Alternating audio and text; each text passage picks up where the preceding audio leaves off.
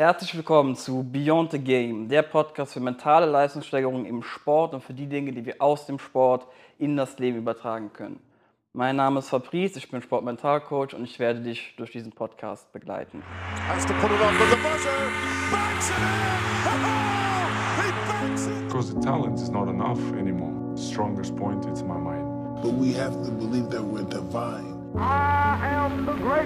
And where did inspiration come from? Um, the love of the game. To win, you gotta lose.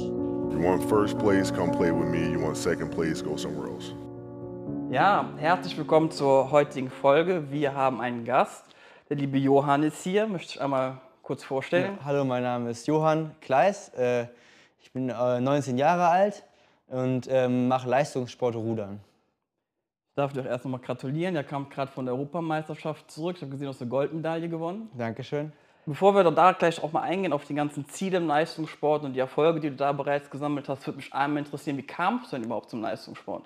Ähm, eigentlich ganz simpel. Also ich Sport hat mir schon immer Spaß gemacht und auch viel Sport hat mir schon immer Spaß gemacht.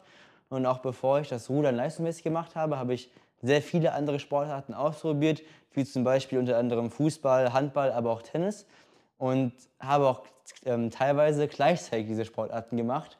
Und somit war ich eigentlich auch immer so schon fast jeden Tag in der Woche beschäftigt mit Sport. Dann war es ja Dienstags Fußball, Mittwochs Handball, Donnerstags Fußball, Freitags wieder Handball, dann am Wochenende nochmal vielleicht ein Handball- und ein Fußballspiel. Also das war schon immer so, dass Sport eigentlich jeden Tag immer schon so Teil meines Lebens war. Und dann habe ich dann mit ähm, 13 habe ich dann angefangen mit dem Rudern über ähm, Kontakte, weil ich fand den Sport schon immer cool. Ich ich finde Wassersport cool, aber auch also Segeln, aber auch jetzt Paddeln, Kajak fahren, fand ich immer cool. Aber Nachbarn von mir hatten Rudern gemacht und ähm, an unserer Schule wurde auch eine Ruder AG angeboten. Und ich wollte es unbedingt ausprobieren. Bin dann dort in das Schnuppertraining reingekommen, fand den Sport cool, ähm, habe dann zwei Jahre lang im Kinderbereich das gemacht, auch eher auf halt auf einer lockeren Ebene mit äh, dreimal bis zweimal die Woche Training, auch Fußball noch nebenher. Und dann hat es mir aber so viel Spaß gemacht, dass ich dann gesagt habe, so, Fußball ist jetzt gut, genug lange Zeit gemacht und ich mache das jetzt leistungsmäßig. Dann fing es an mit ja siebenmal die Woche Training. Aber wie gesagt, das war für mich keine so enorme Umstellung, weil das ja, ich war es halt früher immer gewohnt, nur halt mit anderen Sportarten, aber dieses jeden Tag Sport war bei mir immer schon immer dabei irgendwie. Du hast jetzt vorhin schon gesagt, du hast siebenmal die Woche Training. Wie kann man sich deinen Trainingsalltag vorstellen? Mein Trainingsalltag besteht eigentlich so, dass wir im Rudern im Sommer mehr rudern als im Winter. Also im Winter machen wir auch mehr Indoor-mäßig, was einfach halt auch vom Wetter her einfach nicht anders geht.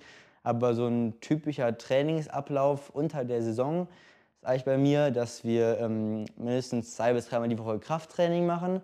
Das unterscheidet sich je nach der Phase in der Saison, in der wir uns befinden. Also ob man das Spiel dann eher Krafttraining macht, wo man dann bisschen mehr Gewicht nimmt, aber zum Beispiel nur 10 Wiederholungen macht, oder ob man wirklich diese Kraftausdauer macht, wo mit weniger Gewicht, aber die Wiederholungsanzahl steigert. Ähm, Dann gehen wir meistens noch dreimal die Woche rudern, also wo wir dann wirklich auf dem Wasser sind, also oder drei bis viermal die Woche, das unterscheidet sich immer je nachdem, wo wir wirklich auf dem Wasser sind und fahren auch einmal die Woche eine ähm, Ruderbelastung, sage ich mal, also eine ähm, etwas höhere Intensität. Normalerweise haben wir immer echt so einen, einen Grundschlag, eine, eine ruhigere ähm, Ruderbewegung, wo wir einfach auch ein bisschen die Ausdauer und die Technik trainieren. Und einmal die Woche haben wir sozusagen die Belastung, wo wir dann in den höheren Intensitätsbereich gehen, höheren Pulsbereich gehen und ähm, dabei dann einfach diese Rennhärte auch ein bisschen üben einfach und halt die Technik auch auf den, auf der, in der Rennhärte zu behalten. Und dann gehen wir meistens vielleicht noch ein bis zweimal die Woche aufs Ergo. Das Ergometer, ich weiß nicht, das kennt man vielleicht aus den Fitnessstudios ab und zu. Das sind ja diese Rudergeräte auf dem Land, die das Rudern so ein bisschen nachahmen wollen auf dem Land. Und das, da geht es einfach auch viel um Ausdauer, ein bisschen die Ausdauer zu, zu, zu trainieren. Teilweise ist es auch ein bisschen Technik, aber dort, dort geht es wirklich viel um die Ausdauer. Und dann haben wir meistens einmal die Woche so eine, auch wieder eine ruhigere Einheit, wo einfach wo man sich einfach dann, sag ich mal, eine Stunde draufsetzt, wo einfach dann die Ausdauer viel trainiert wird. Ähm, und dann noch einmal auch wieder die Ergo-Belastung einmal die Woche, wo dann das gleiche wie auf dem Wasser, nur auf dem Ergo gefahren wird. Genau. Und das Ergometer ist halt, sag ich mal, immer ein bisschen das ähm, Gerät, wo sich alle dran messen. Weil auf dem Wasser ist mal, also klar, wenn man jetzt nebeneinander fährt, kann man schon gut vergleichen, aber du kannst jetzt nicht deinen Wert auf dem Wasser mit anderen Werten vergleichen von anderen Sportlern, weil die können am ganz anderen Tag, bei ganz anderen Strömungsverhältnissen, bei ganz anderem Wind gefahren sein und das beeinflusst alles extrem die hast ja Zeit. wirklich die ganzen Witterungsverhältnisse hier Das ist ja alles, so, die genau, das, das ähm, bedingt sich alles extrem. Sogar teilweise ist je nach der Wassertemperatur ist das Wasser schneller oder ähm, langsamer, weil das Wasser, weil die Wasserdichte dann höher oder niedrig- niedriger ist. Also das ist wirklich, also ich sag mal, ähm, Rennen oder Rennzeiten zu vergleichen ist wirklich schwer. Und deswegen wird auch viel Ergo gefahren, weil das Ergo ist das einzige Gerät, wo wirklich es immer gleich ist, alle Bedingungen sind für alle gleich und deswegen kann man das so schön vergleichen. Und deswegen ist das auch ein großer Teil unseres Leistungsprinzips und wo auch geguckt wird, wo jemand, wo, wo steht derjenige auf dem Ergo, was die Zeit, die er fährt, weil, man das, weil, das, weil das kann man einfach wirklich super vergleichen. Einfach. Kennt man auch die Werte von anderen Ruderern oder von anderen Sportlern? Ja, schon teilweise. Also klar, man ist natürlich immer so ein bisschen in Kont- in Kontakt mit anderen. Das liegt auch teilweise daran, das ist auch echt ganz schön, dass man, ähm, sage ich mal, seit Anfängen des Sports ist man immer mit den gleichen Leuten ja ungefähr in der Altersklasse und geht mit denen immer so ein bisschen hoch, sag ich mal. Und das heißt, man kennt die anderen auch so ein bisschen langsam. Man ist schon öfter gegen die gefahren oder saß sogar schon zusammen im Boot. Und von denen kennt man die Werte. Aber es gibt auch ähm, ein, einmal, zweimal im Jahr einen nationalen Ergo-Vergleich, wo du dann in eine Stadt fährst, einmal nach Dortmund und nach Leipzig, wo alle hintereinander auf dem Ergo ähm, 2000 Meter die Wettkampfdistanz abrufen und natürlich so schnell fahren, wie sie können. Und dort wird dann eine Liste dann veröffentlicht von allen Leuten, wie sie schnell sie gefahren sind, mit Gewicht, mit ähm, Laktatwerten. Ähm, genau, und da kann, kann man wirklich alle, alles einsehen von jedem, jede Zeit, genau. Das ist dann wirklich auch gut die Möglichkeit, dich zu vergleichen mit anderen, um sich dann einzuordnen, okay, wo stehe ich denn jetzt auch im nationalen Vergleich? Genau, und das ist halt wirklich, wie gesagt, auf dem Wasser immer ein bisschen schwieriger und deswegen ist das Ergo dafür sehr gut. Habt ihr denn im Rudern auch so taktische Elemente oder technische Elemente? Also ich kann jetzt aus dem Basketball, das ist ja viel Taktik, viel technische Elemente. Wie ist das bei euch im Rudern? Technik ist sehr, also es ist sehr hoch, weil einfach der Rudersport oder der Ruderschlag, aber der Rudersport auch an sich einfach ein ähm, extrem, also da, da spielt sehr viel Technik, Technik bei und ist auch schon eher anspruchsvoller, sage ich mal, bis man das wirklich sehr gut beherrscht, kommen da schon ein paar Jahre Training zusammen. Die Taktik im Rennen ist nicht übergeordnet, also lange nicht so viel wie jetzt, zum Beispiel jetzt im Basketball oder im Amer- American Football, was ja eigentlich nur aus Taktik, sage ich mal, besteht eigentlich. Das ist im Ruder nicht so viel, weil im Endeffekt ist es so, da liegen sechs Boote nebeneinander und der, der am, am schnellsten die 2000 Meter ähm, vollbracht hat, ist, sag ich mal, der Gewinner. Es gibt schon, sag ich mal, Spurts, die im Rennen auch gesetzt werden. Also man hat sozusagen eine gewisse ähm, Rennfrequenz oder eine gewisse Renngeschwindigkeit, die man sich so ein bisschen über die Saison angeeignet hat, wo man sagt, das, das kann ich fahren, das will ich fahren, damit bin ich schnell. Ähm, und die fährt man meistens über die Strecke durch. Aber um sich dann so ein bisschen, sag ich mal, in einem, gerade in einem Kopf-an-Kopf-Kampf sich von den Gegnern abzusetzen, gibt es Spurts, die man setzt. Und die werden dann zum Beispiel 10er oder 20er genannt, wo man dann für 10 oder 20 Schläge wirklich nochmal die Schlagzahl erhöht, nochmal mehr Power in den Schlag bringt, um halt diese, sich ab, von den Gegnern abzusetzen langsam. Aber das sind so die einzig taktischen Mittel. Ich meine, klar, ein Endspurt, das ist wie in, jeder Sportart fast, der wird immer dann trotzdem nochmal angezogen, um am Ende nochmal schnell zu sein. Aber die Taktik ist nicht übergeordnet. Ich hatte gesehen in dem Artikel vom Volksfreund, glaube ich, war das. Nee, vom, vom Bruderverband tatsächlich. Dass er ja aus so verschiedenen Vereinen auch wirklich schon kommt. Mhm. Ja, auf genau. Deutschland verteilt. Mhm. Und ich dachte, okay, das ist echt nicht schlecht, wenn man das dann schafft, wirklich als geschlossenes Team aufzutreten und dann entsprechend diese Distanz zu fahren. Genau, das dauert natürlich auch mal ein bisschen, weil ich meine, jeder Trainer aus den einzelnen Vereinen, das kennt man ja von jedem Sportbereich, der hat ja ungefähr so seine Taktiken, seine Vorstellungen, wie er jemandem den Sport vermitteln will. Aber jeder Trainer ist ja ein bisschen unterschiedlich und das ist dann natürlich das ähm, Komplizierte bei Nationalmannschaften. Das ist ja auch in jedem Sport so, dass halt jeder trainiert in seinem Verein. Aber wenn man für die Nationalmannschaft nominiert wird, kommt man aus den verschiedenen Vereinen zusammen und muss dann trotzdem ja ein Team ergeben. Und das ist sozusagen immer dieses Schwierige an Nationalmannschaften, dass jeder Trainer oder jeder ist was anderes gewohnt, aber du musst es zu einer Idee vereinen. Aber ähm, das ging jetzt bei uns eigentlich relativ gut jetzt bei der EM dieses Jahr. Klar, die ersten Einheiten sind immer so, man muss sich ein bisschen anpassen, wie rudert der, wie macht das der, aber das ging eigentlich jetzt auch gerade in den letzten Wochen, wo haben wir immer gute Fortschritte gemacht vor der EM und das lief dann auch echt gut miteinander. Aber klar, das wird natürlich dann vereint. Die einzelnen Ideen der einzelnen Sportler, der einzelnen Trainer, wie man es vermittelt bekommen hat, muss dann zu einem Konsens gebracht werden. Ja, du hast gerade die EM auch schon angesprochen. Du hast ja ein bisschen frisch gebackener Europameister, Ja. ihr habt eine Goldmedaille gewonnen. Nimm uns einmal mit auf diese Europameisterschaft, auf diese Reise dahin. Ähm, also erstmal für Deutschland zu starten, war schon immer so mein gewisser Traum, sage ich mal. Also als ich mit Rudern angefangen habe und auch gemerkt habe, oh, hier, da gibt es Leute, die können das erreichen. Und wenn man sich wirklich anstrengt, sagt man, dann kann es auch dahin führen. War es immer so ein kleiner Traum, der aber gerade am Anfang noch ein bisschen im Hinterkopf war und natürlich dann durch die letzten Jahre und durch auch die einzelnen Erfolge, die ich ähm, gemacht habe, immer ein bisschen mehr in den Vordergrund gerückt ist. Ähm, Genau, und über die Saison ist es so, dass man halt seine einzelnen Leistungen immer wieder abruft und dann ähm, gibt es eine Trainerkonferenz mit den Bundestrainern und die beschließen dann, wen sie in welches Boot für welchen internationalen Wettkampf schicken wollen. Und das fängt an, wie gesagt, mit einem Ergo-Vergleich, den ich eben schon angesprochen habe. Was ist das für ein Gefühl, wenn man dann da steht und man ist Erster, man ist Europameister? Ja, ein super Gefühl. Also keine Frage. Äh, Wie gesagt, das für Deutschland fahren war schon immer mein Traum. Und wenn das natürlich dann von einem internationalen Titel gekrönt wird, ist es natürlich nochmal doppelt, äh, mehr super. Ähm, aber man wirklich ein Gefühl, man, man realisiert es auch gar nicht in dem Moment so richtig. Also klar, du weißt, wir haben gerade das Rennen gewonnen und alles ist toll und schön, aber dass du jetzt wirklich Europameister bist, das kann man nicht so wirklich fassen in dem Moment, sage ich mal. Aber trotzdem dann auf dem Siegerstieg zu stehen, vor der Tribüne, ähm, die Nationalhymne läuft, ähm, die Medaillen werden umgehangen, das ist natürlich schon ein super Gefühl und einfach Sachen, die man ja einfach, glaube ich, fürs Leben behält, einfach, einfach Erlebnisse sind, die man, auf die man einfach stolz in seinem Leben sein kann, glaube ich. Und vor allem weiß, dass man was man, welche, welche Arbeit man da reingesteckt hat und dass sich die Arbeit auch gelohnt hat in gewisser, in gewisser Weise. So. Was ist das Erste, was du gemacht hast, als du Europameister geworden bist? Also ich war, ich saß ja auf Schlag, ich habe meine Arme in die Luft gerissen und geschrien Ja und mich direkt mit dem Hintermann umgedreht, dem auf die Brust geschlagen, nur Ja gerufen, er auf meine Schulter noch äh, gejubelt, genau.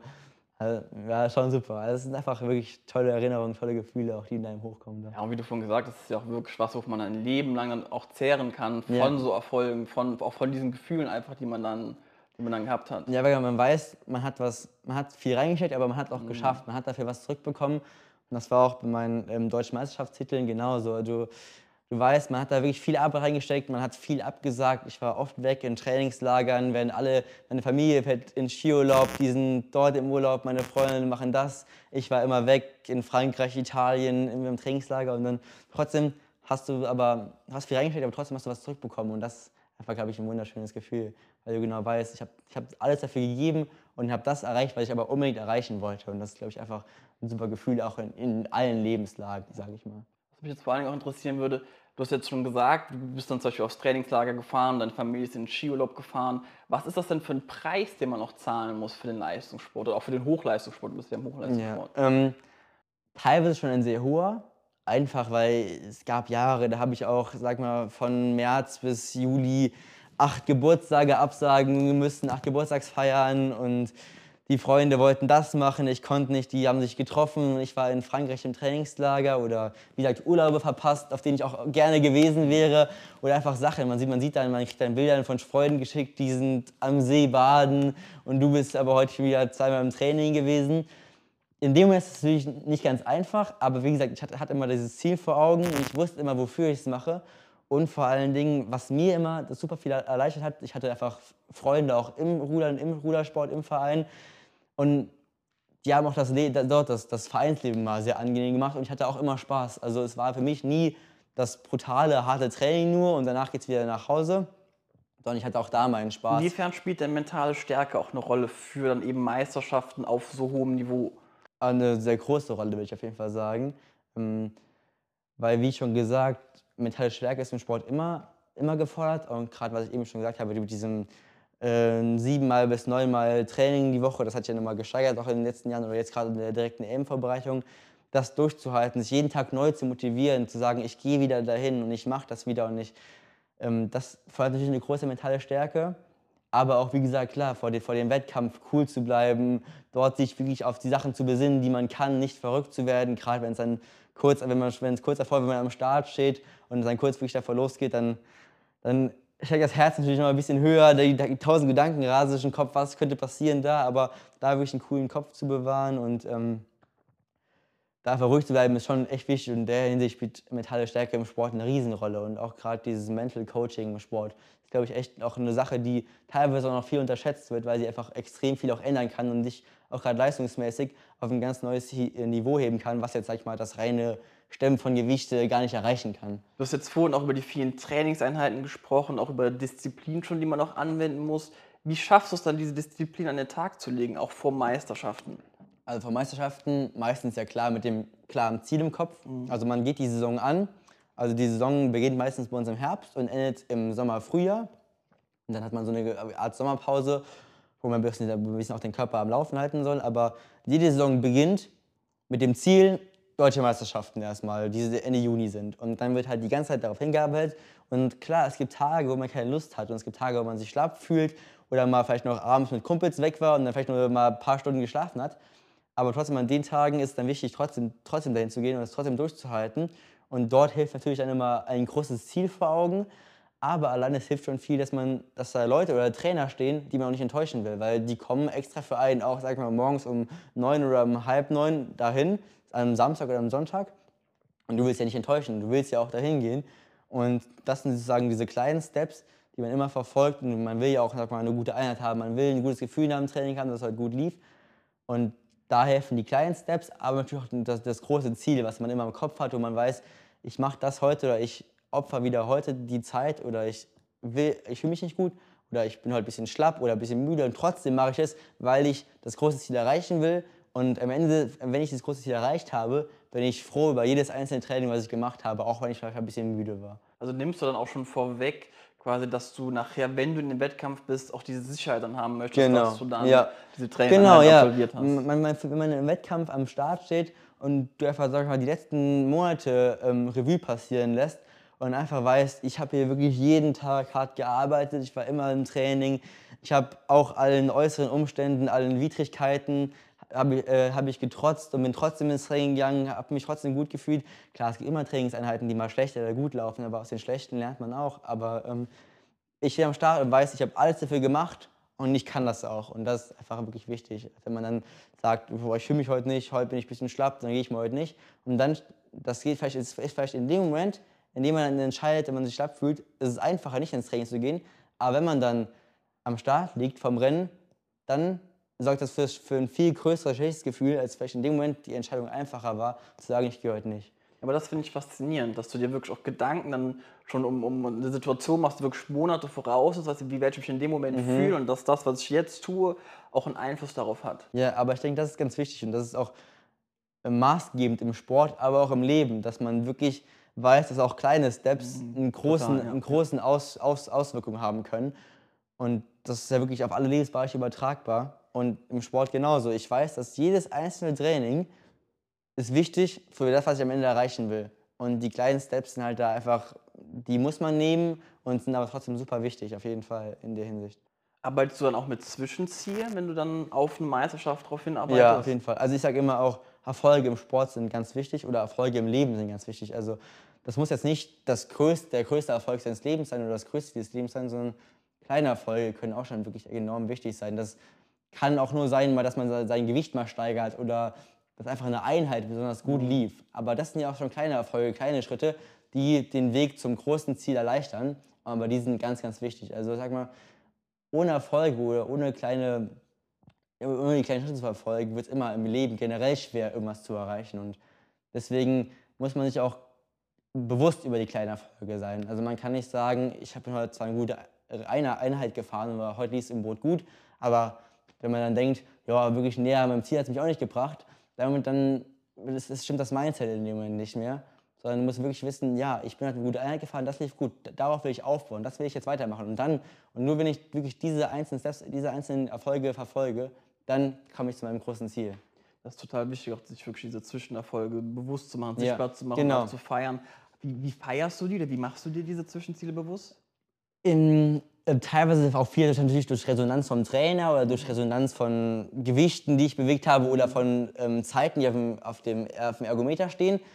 Aber ich mache mich einfach bewusst auch durch, einfach durch ein positives Gefühl. Also wenn zum Beispiel eine ähm, Belastung auf dem Wasser ansteht und wir dann die Belastung fahren, immer zum Beispiel drei gegeneinander und ich heute alle drei Rennen gewonnen habe, dann, dann war ich so, boah super, ich bin auf, vielleicht auf einem höheren Stand als die anderen gerade, ich fühle mich gut, ich habe ordentlich trainiert die Woche, ich konnte meine Leistung abrufen. Das ist einfach ein, also das ist bei mir immer so ein Gefühl, was sich dann einfach über den ganzen Tag hinweg zieht. Also das, das ist ein Glücksgefühl von mir und dann fahre ich gut gelaunt nach Hause, ähm, treffe mich mit Freunden, aber ich habe immer dieses Glücksgefühl im Unterbewusstsein, dass ich wieder einen kleinen Erfolg erreicht habe, der mich näher meinem großen Schritt gebracht hat. Und das wirklich einfach wirklich meistens mit einfach einem mit einer viel positiveren Grundstimmung über den ganzen Tag hinweg aus. Ich denke, wir konnten auf jeden Fall sehr, sehr viel mitnehmen von dir. Es war ein ja. sehr interessanter Einblick auch in, in deine Welt, in die Welt des Hochleistungssportes. Du hast ein Instagram-Profil, willst du es einmal kurz Ja. nennen für die Menschen, die ihre Ähm, Karriere weiter verfolgen? Ja, kann ich machen. Johann KLS. Das ist mein Instagram-Account. Oder einfach dein Name. Ja, also mein, mein, mein Instagram-Name. Ja, genau. ja. Wir bedanken uns fürs Zuhören. Schön, dass du eingeschaltet hast. Danke. Und wir hören uns nächste Woche. Bis bald. Bis bald. Tschüss.